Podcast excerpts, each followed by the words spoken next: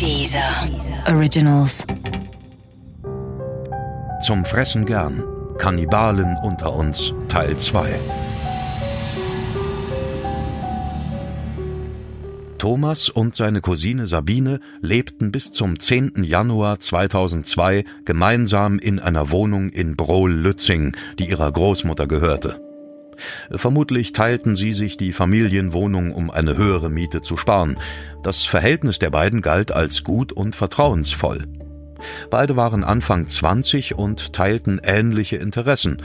Ob sie sich trotz ihrer verwandtschaftlichen Beziehung auch einmal körperlich näher kamen, lässt sich in der Rückschau schwer beurteilen.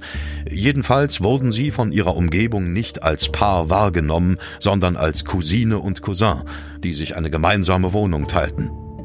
Zuvor hatte Sabine zwei Jahre mit ihrem Freund zusammengewohnt, ehe die Beziehung zerbrach.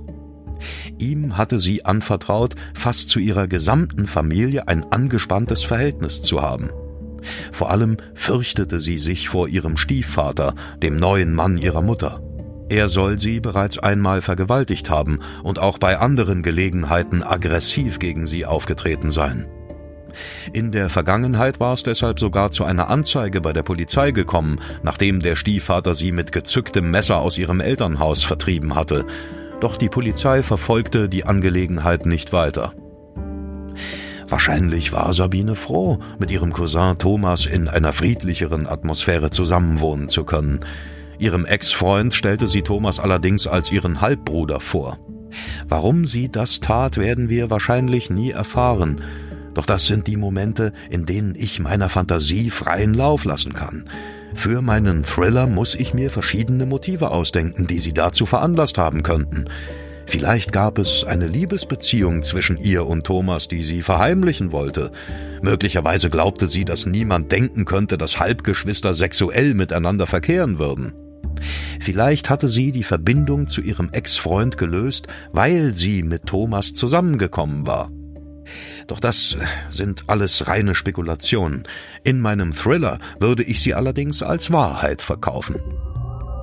Wahr und keine Spekulation ist auf jeden Fall, dass Sabine am 10. Januar 2002 spurlos verschwand. Ohne eine Nachricht zu hinterlassen, gab es von einem Moment auf den anderen kein Lebenszeichen mehr von ihr. Ihre Verwandten und Freunde konnten sich keinen Reim darauf machen. Sabine gehörte nicht zu denen, die plötzlich untertauchen oder einfach abhauen. Ein plötzliches Verschwinden ohne Erklärung ist für mich natürlich eine äußerst geeignete Vorlage. Es lässt sich wunderbar spekulieren und fabulieren, was alles geschehen sein könnte. Zumeist ist dies mit dem unguten Gefühl verbunden, dass etwas Schreckliches geschehen sein muss. So ist es gewiss auch bei Sabines Mutter gewesen. Gleich am Tag nach Sabines Verschwinden ging sie zur Polizei, um eine Vermisstenanzeige aufzugeben. Doch die Polizei nahm die Sache zunächst auf die leichte Schulter. Hm, vielleicht ist das sogar verständlich.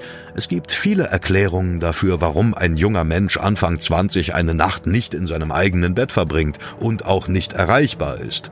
Vielleicht hatte Sabine die große Liebe gefunden und verbrachte sorglose Stunden mit ihrem neuen Freund. Oder sie schlief nach einer durchzechten Nacht bei einer Freundin. Es gab viele Möglichkeiten, warum sie sich nicht meldete. Das sahen die Polizisten, die die Vermisstenanzeige aufnahmen, sicher genauso.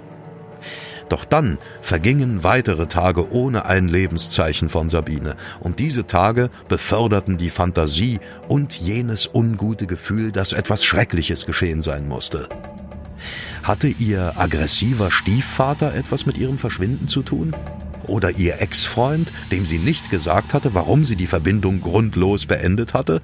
Oder ihr Mitbewohner, Cousin Thomas? An dieser Stelle hätte ich in meinem Thriller die Möglichkeit, verschiedene Fährten auszulegen, um den Leser in die Irre zu führen. Ich müsste einen vorgeblichen Täter präsentieren, der ein passendes Motiv und die Gelegenheit zur Tat gehabt hätte. Der wahre Täter sollte sich in Sicherheit fühlen. In dem Mietshaus, in dem Sabine und Thomas wohnten, taten sich in den folgenden Tagen seltsame Dinge.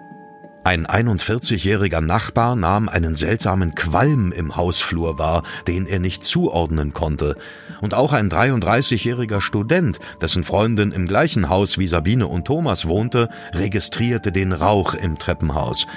Er glaubte, dass es sich dabei um verbrannten Kunststoff handelte.